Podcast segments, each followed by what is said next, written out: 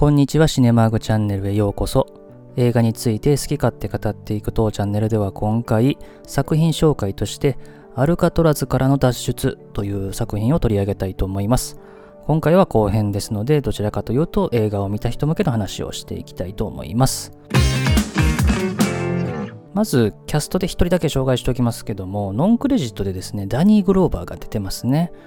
あのフランクが本をですね配達する場面っていうのが何回か出てきますけども最初に配達するときに一番最初に映る囚人役として出てますね。ちらっとしか映らないですけどもまあこれ彼のデビュー作ですねノンクレジットですけれども。で、えっと、この映画の舞台となるアルカトラズ島ですね、まあ、サンフランシスコのですね北側の海に浮かんでいるですね小さな島ですね。で、この島のこと少し話しておくとですね、南北戦争がアメリカで起こっていた前後ぐらいから、まあ、監獄として、まあ、少しずつ利用されるようになってたんですね。で、1906年ですね、南北戦争が終わった後ですけども、サンフランシスコ地震が起こった時にですね、この市内の刑務所が、まあ、火事とかで使えなくなるというところがあって、このアルカトラズ島にこの囚人たちが移送されていって、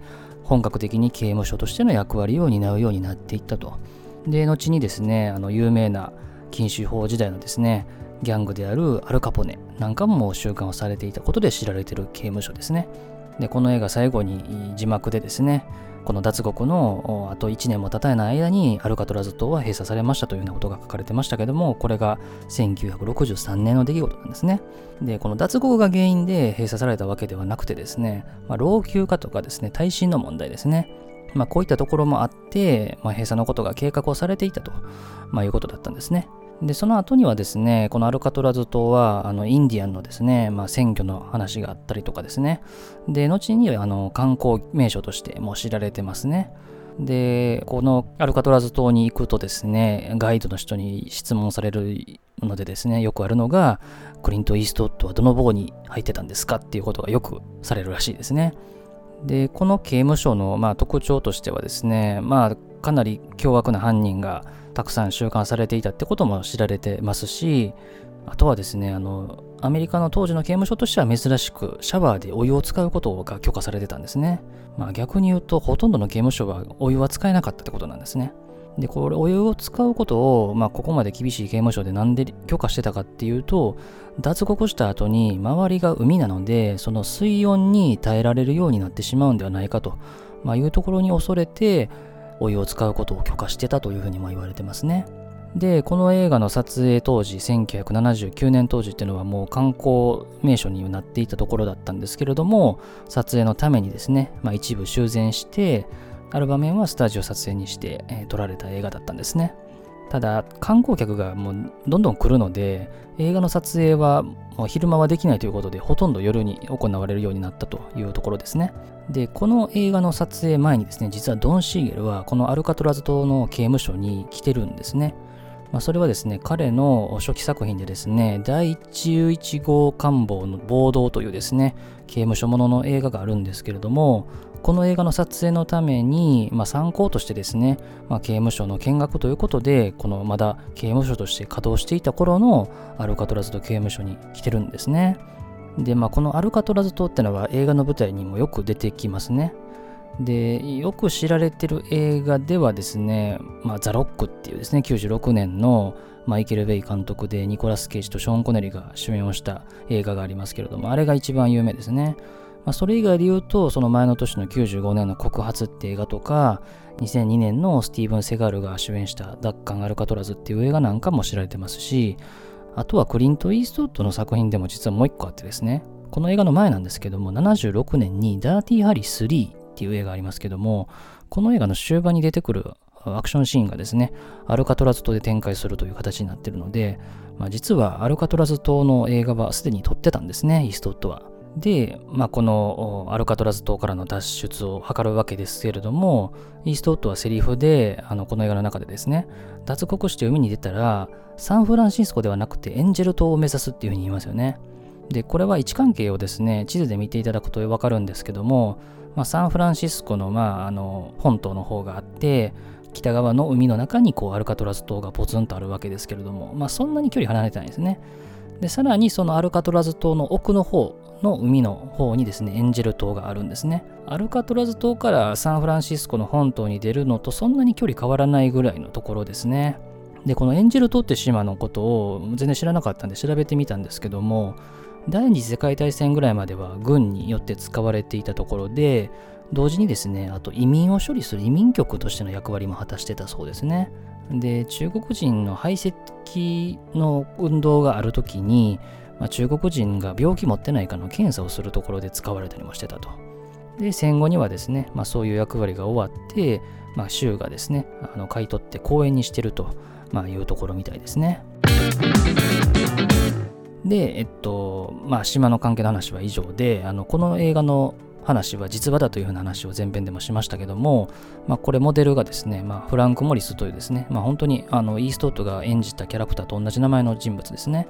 で、この人はですね、1926年にアメリカで生まれてですね、まあ、若い頃から麻薬だったり強盗で、まあ、しょっちゅう逮捕されてた人らしいですね。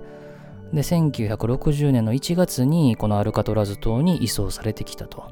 で、映画でもあったようにも入った頃から脱獄を計画をしていて、イカだと人形を作って収監されてから2年後の1962年の6月に、まあ、脱獄に成功したと。で、当初4人で脱獄を試みたんですけども、そのうちの1人はうまくいかずに断念したと。まあ、この映画でも1人は行くかどうか迷って行こうとしたら途中で人の手がないといけないところで断念をするって形になってましたけど、まあ、ちょっとそれとは違ったみたいですね。で、その後ですね、脱獄に成功したってなってるんですけども、FBI は、まあ、死体こそ見つかってないんですけども、もう1979年ですね、この映画の公開された年に、まあ、捜査を中止して、この脱獄した3人は、溺死ということで、捜査が打ち切られたという形になってますね。で、この当時、フランク・モリスは35歳だったんですけども、演じたイーストウッドはこの撮影当時48歳ということで、モデルとは13歳差だったという形でしたね。で、この映画の制作途中の話をしておくとですね、前編でも話したようにドン・シーゲルとこのクリント・イーストウッドはですね、まあ、タッグを組んで、マンハッタン・マシュクという68年の映画に始まって、真昼の死とダーティー・ハリー、白い肌の異常な夜、そしてこのアルカトラズからの脱出の5作品なんですね。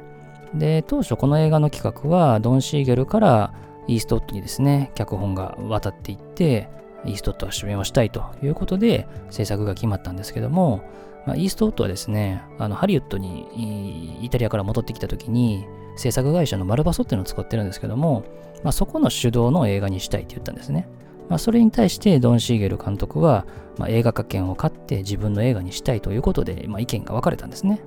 結局折れてマルパソと、まあ、ドン・シーゲルの、まあ、共同制作っていう形で折れたんですけどね。まあ、ただこの件でちょっと2人には亀裂が入ってしまったということで、タッグ作品は最後になってしまったんじゃないかと。まあ、その後に和解はしてるそうなんですけどね。ではですね、ちょっと序盤のシーンからいくつか振り返りたいんですけども、まず、あのフランクがアルカトラズ島にやってきた翌朝の食事ですね。その時に向かいにあのリトマスっていうね、男が座って、まあ、よく見るとネズミに餌をやってるってね、あの場面でしたけども、刑務所ものでネズミっていうとね、後の99年のフランク・ダラボンのグリーンマイルをね、思い出したりもしますね。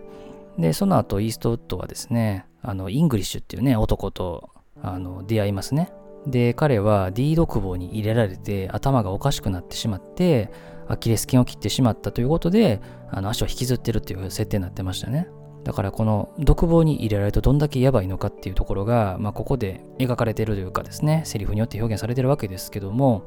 まあ、フランクはトラブルを起こしてですね、ウルフっていう男が襲ってきたことによって、まあそれで入れられますけれども、割となんてことなしっていう感じになってますね。で、まあ、トラブルを起こした側だったウルフっていう男は、まあ、終盤も終盤にですね、ようやく出てきますよね。で、彼もなんかへっちゃらで、全く懲りてないですよね。もう出てきて早々またフランクを襲おうとしますよね。まあ、このエピソードは正直なんか映画の中であんまり生きてないかなっていう感じがちょっとしましたね。まあ、一つ言えるのは、このフランクを襲おうとする場面で、フランクは仲間を作ってたので、周りが助けてくれるっていう形にはなってますね。それからあの仲良くなったドクっていうね男いましたけども、彼はね、絵が好きで、ボードの中でも外でも絵を描いてましたよね。で、所長の絵なんかも描いてましたけども、まあ、ある日ですね、所長がま彼の絵を描かせる特典を禁止しろみたいなことを言いますよね。そうするとドクが仕事中に自ら斧で指を切断するっていう場面がありますね。でこれはフランク・モリスの話とは関係ないんですけども一応実話には基づいてるそうで1937年に、まあ、実際に起こった出来事を引用してるらしいですねこういうことがあったみたいですねでこの刑務所の話であの絵を描くことは特典っていうふうな表現がされてましたけどもアルカトラズ島はその所長がですね、まあ、自分の権限でこの囚人が例えばこう面会に来た人と面会することとか図書館を使ったりあるいはこの毒みたいに絵を描いたりあとは楽器の演奏する場面とかもありましたね。あのイーストウッドはねトランペットでしたね。まあ彼はジャズ好きで有名なのでトランペットなのかななんて思ったりもしましたけど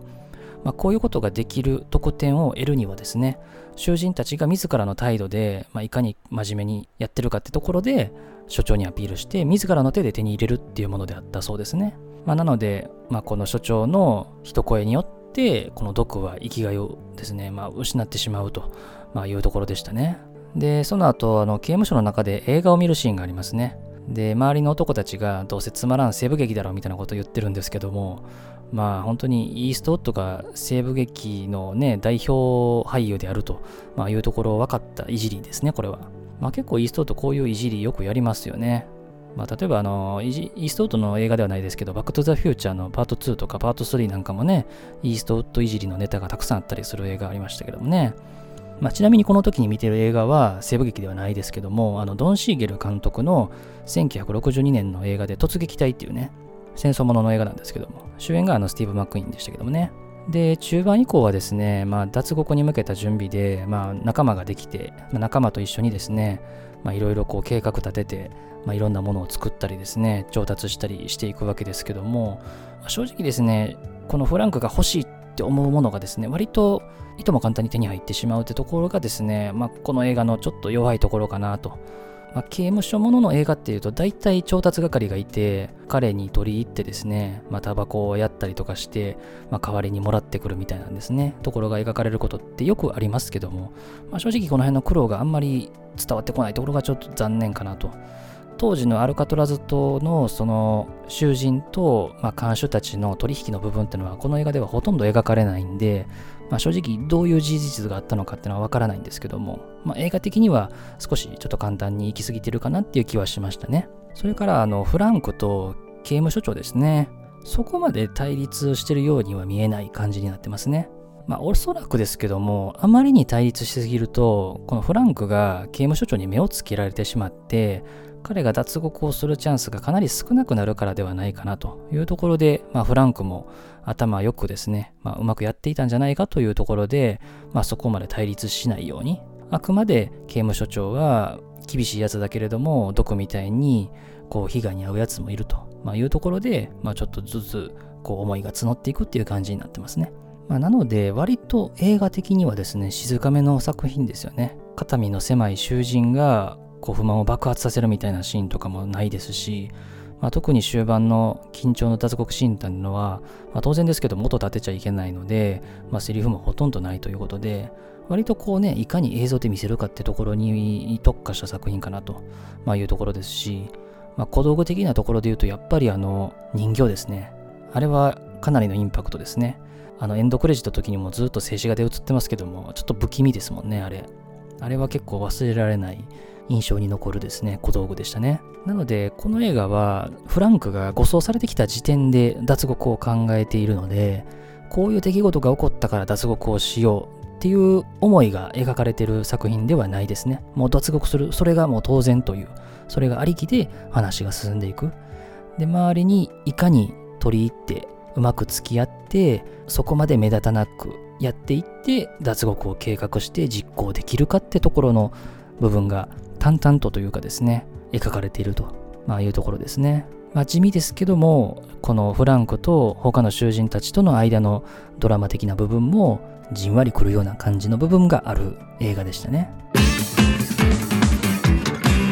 ということで今回は作品紹介としてアルカトラスからの脱出という1979年の脱獄者の映画を紹介いたしました。脱獄者、刑務所ものですね。まあ、まだまだたくさんの作品あるので、またの機会に紹介したいと思います。今回も最後までお付き合いありがとうございました。